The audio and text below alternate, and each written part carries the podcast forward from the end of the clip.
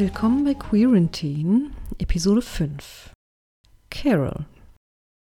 Diese Episode dreht sich um den Film und das Buch Carol und enthält Spoiler zum Inhalt und Ende. Carol der Film oder auch The Price of Salt, die Buchvorlage von Patricia Highsmith, haben mein Leben auf unterschiedliche Weise beeinflusst. Ich sah den Film vor meiner Mutterkur, vor meiner ersten Beziehung zu einer Frau. Damals konnte ich, ehrlich gesagt, den Hype darum nicht ganz verstehen, was vermutlich daran lag, dass ich die Liebe, die im Film porträtiert wird, zum damaligen Zeitpunkt nicht kannte.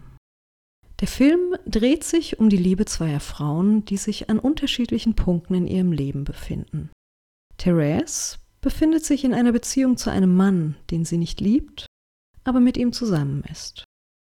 Carol befindet sich inmitten eines Scheidungsprozesses und trifft auf Therese, was beider Leben verändert. Schicksal. Ihr kennt diese Menschen, die sagen, dass die Buchvorlage meist besser als ein Film ist. Und nun, meistens haben diese Menschen recht. Es ist kaum möglich, innerhalb von zwei Stunden all die Details eines Charakters, dessen Gedanken und Gefühle sowie die Hintergründe, die in einem 400-seitigen Buch niedergeschrieben wurden, zu erfassen. Im Buch ist Therese beispielsweise sehr viel selbstbewusster. Schon früh ist sie sich bewusst, was sie für Carol empfindet. Schon früh wird klar, dass die Begegnung in der Spielwarenabteilung schicksalhaft war. Nachdem ich damals den Film gesehen habe, fühlte ich mich vor allem Therese verbunden. Sie war in ihrer Findungsphase und traf auf einen Menschen in ihrem Leben, der dieses komplett umkrempelte. Doch sie traute sich nicht, ihre Gefühle zu kommunizieren. Mitten in der Beziehung zu meiner ersten Frau sah ich den Film erneut, allein. Ich verstand plötzlich, was Therese empfand. Ich verstand ihre Angst, dass sie das Glück verlieren könnte. Und doch änderte sich etwas. Ich identifizierte mich inzwischen mehr mit Carol, da ich mich ebenfalls inmitten einer Scheidung befand. Ich verstand ihre Zurückhaltung gegenüber Therese. Ich verstand ihre Angst davor, verletzt zu werden. Die Liebe. Ich war hin und her gerissen zwischen diesen beiden Figuren, die sich doch beide nur der Liebe hingeben wollten und beide durch ihr Leben davon abgehalten wurden, genau das zu tun. Und das kannte ich. Ich verknüpfte den Film mit meinem damaligen Leben und sah, dass ich zu Carol geworden war. Ich traute mich nicht, mich der Liebe komplett hinzugeben, da die Verpflichtungen in meinem Leben mich betäubten. Die Liebe zwischen zwei Frauen in den 1950er Jahren unterscheidet sich natürlich von dem, was wir heute erleben, doch fühlte ich, dass auch mein Umfeld meine Euphorie bremste. Teilweise fühlte ich mich, ob all der Hürden in meinem Leben, wie gelähmt. Es war schwer zu ertragen, dass ich nicht einfach lieben konnte, weil die Menschen in meinem Leben es schwer machten, die Liebe als das anzuerkennen, was sie war, mein Anker. Und doch war und bin ich trotz all der Hindernisse eine hoffnungslose Romantikerin. Ich glaube an die Kraft der Liebe, schließlich habe ich sie inzwischen erlebt. Ich glaube daran, dass die wahre Liebe alles überwinden kann. Ich habe mir versucht einzureden, dass die Liebe, die ich empfunden habe, deshalb so stark war, weil sie in einer Beziehung zu einer Frau stattfand. Doch reicht es natürlich nicht lesbisch zu sein. Ich hatte einige Dates und habe Anziehung gefühlt, ja, aber keine Liebe. Als ich damals beim ersten Date meiner folgenden Beziehung aus dem Zug stieg, war das für mich ein ähnlich schicksalhafter Moment wie die Begegnung zwischen Carol und Therese in der Spielwarenabteilung. Ich erblickte sie und spürte eine Verbundenheit, wie ich sie noch nie gespürt habe. Noch während des Dates schrieb ich meinen Freunden, dass ich nicht nur verknallt bin, es war viel mehr. Und das ist für mich übrigens definitiv nicht üblich, da ich bezogen auf die Liebe immer skeptisch war. Eine Freundin meinte einmal zu mir, dass Beziehungen die auf der Liebe auf den ersten Blick basieren, zum Scheitern verurteilt wären. Doch woran liegt das? Liegt das daran, dass die Gefühle zu schnell, zu intensiv werden? Dass wir zu wenig Zeit haben, um uns bewusst zu werden, was hier gerade passiert? Dass wir dieses Gefühl meist nicht kennen und damit nicht umgehen können? Dass wir überfordert sind? Ich weiß, dass das zumindest bei mir so war.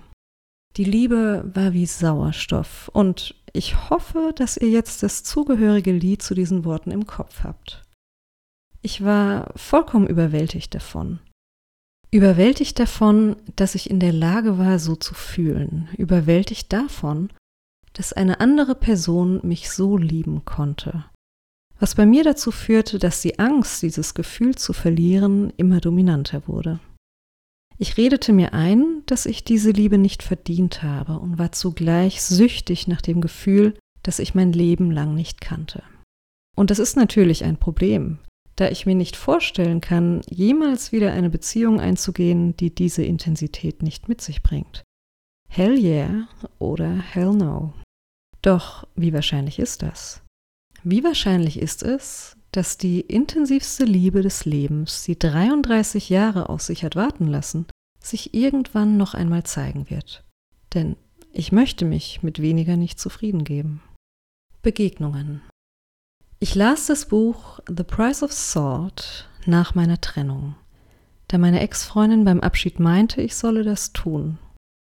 Ich kannte den Film und wusste, worauf es hinauslaufen würde, doch war mir nicht bewusst, wie sehr mich das Buch verletzen würde. Therese und Carol waren füreinander bestimmt, Liebe auf den ersten Blick, Gefühle, die beide kaum aushielten, aber aushalten wollten, trotz all der schwierigen Umstände im Leben, denen sie sich beide stellen mussten.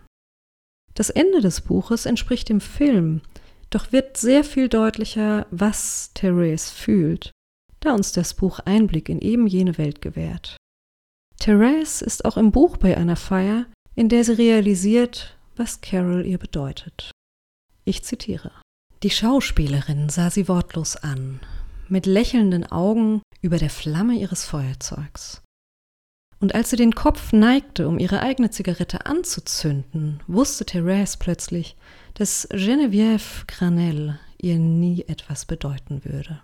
Nichts, was über eine halbe Stunde auf der Cocktailparty hinausging dass die Erregung, die sie jetzt verspürte, nicht anhalten würde und nie wieder, nirgends aufs Neue entfacht werden konnte.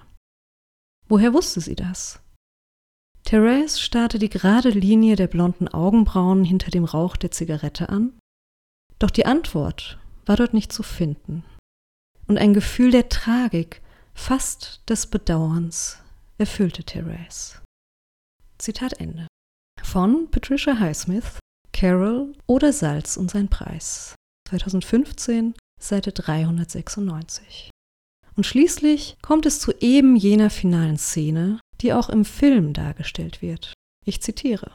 Sie blieb im Eingang stehen und blickte suchend zu den Leuchten an den Tischen in dem Raum, in dem jemand Klavier spielte. Das Licht war gedämpft und zuerst fand ihr Blick sie nicht, denn sie saß halb verborgen im Schatten hinter der Bar dem Raum zugekehrt. Carol hob langsam die Hand und fuhr sich durch die Haare links und rechts, und Therese lächelte. Weil es eine für Carol typische Geste war und weil sie Carol liebte und immer lieben würde. Oh, anders als früher, denn sie war eine andere als früher und es war, als würde sie Carol noch einmal kennenlernen. Und doch war es Carol und niemand anders. Es würde immer Carol sein, in tausend Städten, tausend Häusern, in fremden Ländern, die sie gemeinsam bereisen würden, im Himmel und in der Hölle. Therese wartete, und als sie im Begriff stand, auf sie zuzugehen, sah Carol sie, schien sie für einen Augenblick ungläubig anzustarren, während Therese zusah, wie das bedächtige Lächeln langsam von Carols Gesicht Besitz ergriff. Zitat Ende von Patricia Highsmith, Carol oder Salz und sein Preis. 2015, Seite 399. Beide erkannten, dass die Liebe es wert ist, für sie zu kämpfen, da die Liebe uns dorthin hebt, wo wir hingehören. Und auch jetzt hoffe ich, dass ihr das passende Lied dazu im Kopf habt. The Price of Salt wurde von Patricia Highsmith nach einer Begegnung mit einer Frau geschrieben, die der Begegnung von Therese und Carol ähnelte. Doch entwickelte sich ihre Geschichte nicht so wie die der beiden Hauptdarstellerinnen. Es sollte Wunschdenken bleiben. Und auch wenn weder Patricia Highsmith noch ich diese romantische Szene erleben durften, die am Ende von Carol beschrieben wird, haben wir sie doch alle verdient. Aber ich trauere nicht darum, dass ich sie nicht erlebt habe. Ich kann mich glücklich schätzen, dass ich zumindest für eine kurze Zeit in meinem Leben die wahre Liebe spüren konnte. Denn dieses Glück haben nicht viele Menschen. Die Liebe und alles, was sie begleitet, macht uns verletzlich. Doch dieses Risiko sollten wir eingehen. Und ich werde mich dem nicht verwehren. Denn ist es nicht das schönste Gefühl der Welt, zu lieben und zugleich geliebt zu werden?